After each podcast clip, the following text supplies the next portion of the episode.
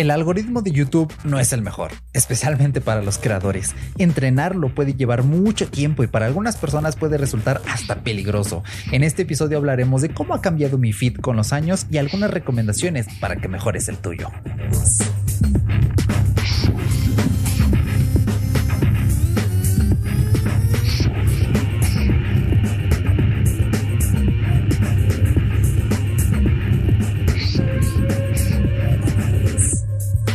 Bienvenido Cyborg, yo soy Eric Soto y este es tu podcast para saber qué hacen las máquinas a nuestras espaldas, esa tecnología atemporal que a veces pasa desapercibida. Recuerda que este es un podcast premium diario y puedes escucharlo en tu podcatcher favorito cuantas veces quieras y donde quieras. También recuerda que puedes suscribirte en el enlace que tienes en la descripción para escuchar estos episodios completos en el futuro. Así que nada, hoy platicaremos un poquito del infame YouTube, ya sabes, un lugar inhóspito para el creador. Ahora sí, se fue la música y a veces un oasis para el consumidor. A veces, ¿eh? porque depende. esto del algoritmo es algo muy, muy complejo. Y bueno, quiero platicarte un poquito después del siguiente corte. Bueno, pues dependiendo las temáticas de canales que veas, básicamente te va a recomendar otros canales similares, pero esto no es tan preciso. O sea, imagínate que tú ves un canal de tecnología y ese canal de tecnología un día sube un blog y ese blog entra en la misma categoría, porque así lo puso el creador, a la par que un canal basura que también sube blogs. Entonces, ojo, porque el algoritmo relaciona estas categorías y no en sí el tema, el tono del video. Así que que no te sorprenda que un día te comiencen a aparecer porquerías en tu feed, canales basura, canales que dan cringe. Esto es muy normal porque el algoritmo no sabe diferenciar este tipo de contenido. Entonces, un día estás viendo un blog decente de un buen canal y como está en la misma categoría de, no sé, personas y blogs que el de otro que es un canal basura de, ay, te comparto cómo nació mi bebé y así. Ay, esos videos, qué cringe te pueden aparecer. A mí me pasaba antes, eh, ya me han dejado de aparecer, como que sí le estuve ahí dando ahí, pero ah, entrenate algoritmo. Pero sí era un tiempo que decías, ¿en serio me estás recomendando estas porquerías? ¿Qué, qué es esto? ¿Spotify? Que de repente en el home empieza a poner lo que quiere. No, no, no, muy mal, ¿eh? pero bueno. Em, entonces, esto es como lo primerito que debes tener en cuenta. Ahora, ¿cuándo comencé a ver YouTube? Bueno, eh, aquí hay que tener algo muy en cuenta y es que en esos primigenios 2010, 2011, el algoritmo como que no era el centro del universo de YouTube. Casi siempre te recomendaba videos de los canales que ya seguías, lo cual debería ser así, pero bueno, aquí tenemos un gran problema los creadores. Eh, te recomendaba mucho estos videos y, y videos muy, muy, muy similares, muy íntimos, como que, bueno, también antes no habían tantos videos como ahora, entonces esto era más sencillo. Yo me acuerdo que yo veía muchos blogs en la secundaria de Hola, soy Germán, de Luisito Rey, este tipo de cosas, ¿no? Que bueno, pues en su tiempo era lo que me divertía como nada en el mundo. Pero también debes tener en cuenta que el algoritmo se basa en tus búsquedas y esto es algo crucial. Por ejemplo, cuando yo buscaba cosas del iPod Touch 5G, yo di con un video de Marciano Phone. Entonces yo dije, wow, mira, Marciano Phone tiene ahí unos dummies de, del iPod y empecé a ver los videos y de repente en el feed me aparecían más videos de Marciano, de otros creadores de tecnología en ese entonces, José Tecnofanático, por ejemplo, que todavía sigue subiendo videos y mi home se hizo totalmente tech. Ok, pero es natural que con el tiempo vayan cambiando tus gustos. Me acuerdo que para mí, uno de los siguientes grandes pasos fue cuando conocí a Víctor Abarca. Un día me apareció un unboxing de un MacBook que hizo él. Y nombre de ahí fue con sus videos, sus videos. Estuve unos meses viéndolo y dije, no, este chabón es la postache. Y me suscribí. Y de ahí como que empezaba a recomendarme canales con tonos diferentes.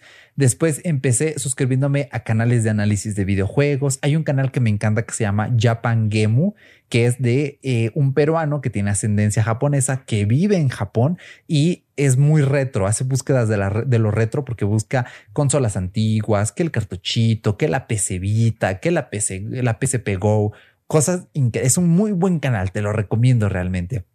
Después otro parteaguas, me acuerdo, fue cuando empecé a ver a Nate Gentile, que tuve ahí, ah, no, Gentile, se pronuncia Gentile porque es italiano.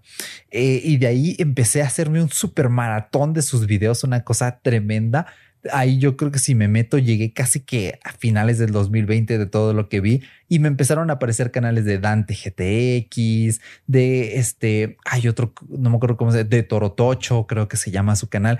Y así empecé a ver más cosas de PC terminé armándome mi PC gracias a esos canales, me inspiraron muchísimo. Después me acuerdo que busqué un video de una tarjeta de crédito y me empezaron a salir videos de Eduardo Rosas, te lo recomiendo muchísimo, canal de finanzas personales. Y de ahí me, empezaron a aparecer más videos. Luego busqué videos de la RappiCard y ahí conocí a Archislas de Mainstream M2, Mainstream al cuadrado, que es un canal muy enfocado a noticias de finanzas, de fintech, de estos productos eh, bancarios, que te lo recomiendo mucho si vives en México, te va a servir bastante. Y nombre de IFEC, y terminé haciendo un curso de finanzas personales, que por cierto, si quieres tomar mi curso de finanzas personales, lo tienes en nextbit.mx. Si ya eres suscriptor de este podcast, escríbeme en Telegram porque te voy a dar un cupón de descuento por estar suscrito al podcast premium. ¿eh? Ese es un beneficio. Descuento en los cursos que estoy haciendo para, son cursos para adultos, para mejorar nuestra vida como adultos en nextbit.mx. Échale un vistazo ¿eh? y ese cuponcito te está esperando. Y después eh, me empecé a clavar en Star Wars. Empecé, a mí me gustaba Star Wars desde los nueve años que vi la men, no, no la mesa, era eh, el episodio 3, La venganza de los Sith. Fue como de, wow, o sea, este es Darth Vader. Y fue como de, wow, me voló la cabeza y me encantó. Pero hasta el año pasado que empecé a sumergirme más y ahorita estoy viéndome todo cronológicamente. Empecé viendo la amenaza fantasma, después de este, el ataque de los clones. Luego me vi las ocho temporadas de Clone Wars Luego el episodio 3, y ahí he ido, he ido, viendo las series nuevas, repasando un poquito lo, lo, este, lo que me faltaba. Andor, ahorita estoy viendo Star Wars Rebels, son cuatro temporadas, pero he estado jugando tanto que esta sí no me las he ventilado tan rápido. Pero bueno, eh, se empezó a llenar mi feed de Star Wars Theory, de la sombra del imperio. Bueno, ya sabes, o sea, realmente eh, hay que tener aquí eh, mucho cuidado porque, o sea, si tú te empiezas a clavar con un tipo de videos, puede ser bueno o no puede ser muy bueno que digamos. Tu home va a empezar a cambiar casi que de un día a otro. Por ejemplo, hubo un tiempo en 2020 que me clavé con estos videos de desk setups y fue como de, ah, qué bonito, cómo te muestran ahí su escritorio. Ahorita los voy, es como, mm, sí, ya, ya, como que ya me empaché, ¿eh? pero de verdad hubo un tiempo que estuve obsesionado y en mi home era como de, ah, sí, mi desk setup de 2020, ah, mi desk setup de 2021. Y yo era como, sí, sí, sí, dame todos los setups que tengas de escritorios porque así quiero que sea el mío un día no, hombre, o sea, una cosa que te clavas.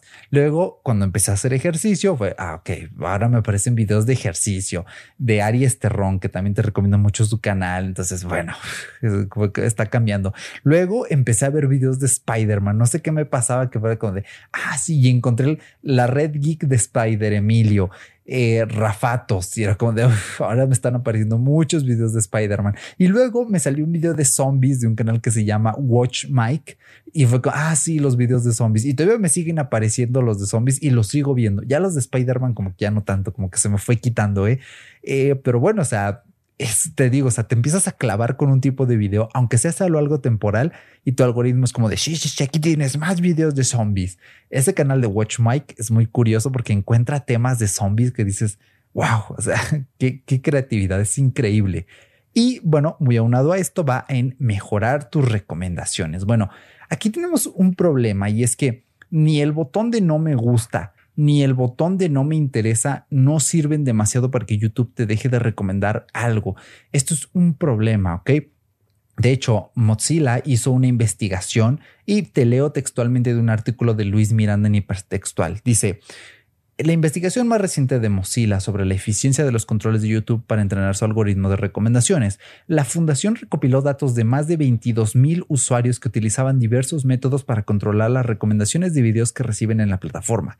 El resultado arroja que el botón no me gusta, así como otras opciones que ofrece YouTube para mejorar la experiencia, son ineficaces. ¿Ok? Entonces, ¿qué es lo que funciona? Borrar videos del historial o darle en vez del botón de no me interesa poner en el botón de no recomendar este canal. esta investigación arrojó que estos son los métodos más efectivos filtrando videos no deseados, ¿ok? Sin embargo, no son infalibles y es cierto, toma mucho tiempo, porque si te aparece un video crinchoso de un canal que da mucho cringe, de mal gusto, etcétera, te va a, si tú le das en en, no mostrar más este canal, te va a mostrar uno que otro video de otros canales basura también. Entonces ahora sí que es una de cal por una de arena. ah, no te gustó este canal de mal gusto y crinchoso. Ah, ahí te va otro. A lo mejor este sí te pica. Entonces tienes que estar ahí. No, YouTube no me interesa. Ah, otro más. No, YouTube. Uno, ándale. No, YouTube. Bueno, ya le voy bajando y así le va bajando poco a poco hasta que desaparecen, pero sí toma su tiempo. Ok. Y nos dice este artículo, existe una caída en las tasas de recomendaciones a medida que pasa el tiempo después de que un video es rechazado. O sea, esto no es de un día para otro, realmente toma tiempo para que el algoritmo diga, ok, esto sí no le gustó ya. Entonces le quito estos videos de, este, de canales basura. Y aquí nos dice, puedes pausar el historial de búsquedas, el de reproducciones o bien borrar esto. De hecho, en YouTube hay una opción que dice borrar todas las visualizaciones, historial y comenzar de cero y con eso te deja el feed limpio. Esto solo lo recomiendo en caso de que realmente quieras reeducar tu algoritmo, porque si no va a ser muy difícil. Hay mucha gente que dice que esto es un mito de entrenar el algoritmo. Yo no creo que sea un mito, más bien creo que está mal canalizado. Mm, que no se usa el lenguaje correcto, porque como tal, todo algoritmo necesita un entrenamiento. Eh, si sabes un poco de lo básico de computación, estas redes neuronales pues se entrenan como dándoles información, ellos entrenan, seleccionan, filtran y ya en la vida real pues es más o menos lo mismo, actúan en función de este entrenamiento, pero como el de YouTube está en constante cambio, tanto para creadores como consumidores, pues es básicamente que un entrenamiento continuo, ¿ok?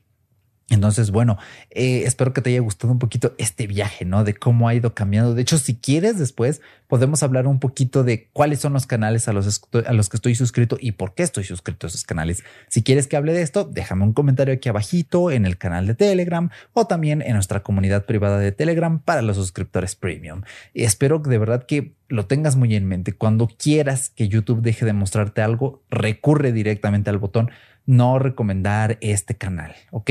El no me gusta, yo creo que se usa más como protesta para un creador al que sigues como de no, sabes que en este video te pasaste de la raya, fuiste demasiado parcial, eh, no presentaste bien el contenido, no lo hiciste entendible, te doy pues un no me gusta, ¿no? Para que lo cheques y veas que pues que no me gustó. Cada, cada voto cuenta, ¿eh? De verdad.